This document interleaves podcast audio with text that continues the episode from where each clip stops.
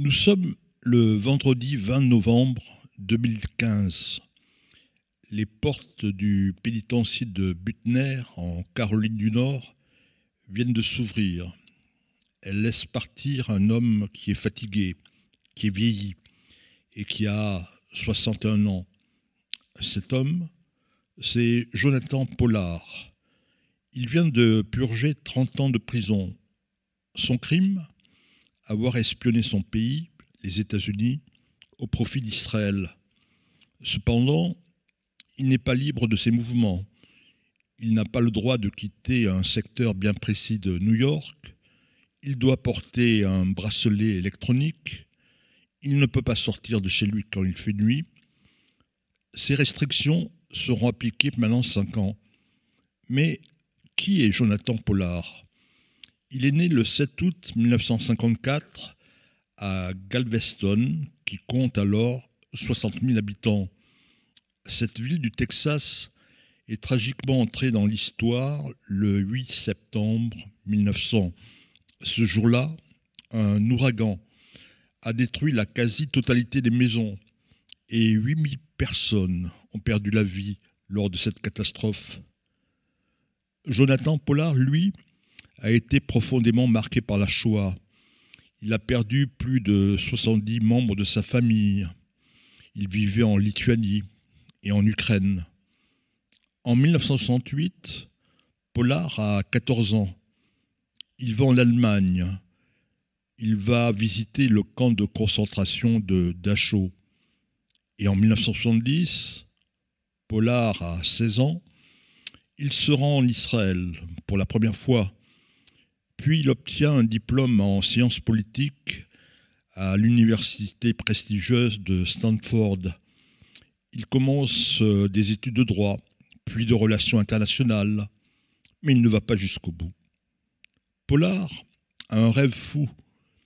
Il voudrait devenir espion. En 1977, il pose sa candidature à la CIA, mais il est recalé.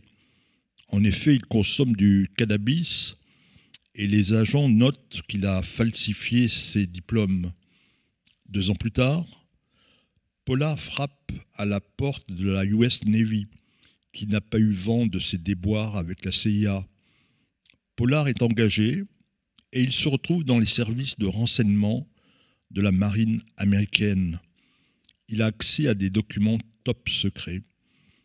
La vie de Jonathan Pollard va basculer le 4 avril 1984. Il participe à une soirée organisée à Manhattan par une association juive. Il fait la connaissance d'Aviem Selam. C'est un colonel de l'armée de l'air israélienne. Pollard va lui transmettre des centaines de milliers de documents sensibles. Grâce à Pollard, Israël va disposer de données précises sur ses ennemis. Ces renseignements permettent à Tzal de bombarder le 1er octobre 1985 le quartier général de l'OLP à Tunis et aussi d'éliminer le plus proche collaborateur de Yasser Arafat, Abu Djihad, le 16 avril 1988. Le 9 août 1985, Jonathan Pollard se marie avec Anne Anderson en Italie. Mais les ennuis vont vite commencer, non pas avec sa fab, mais avec ses supérieurs. Il trouve sur son bureau des documents qui n'ont rien à voir avec ses activités. Le 18 novembre 1985, Pollard est interrogé par le FBI. Il reconnaît avoir vendu des documents à un pays étranger.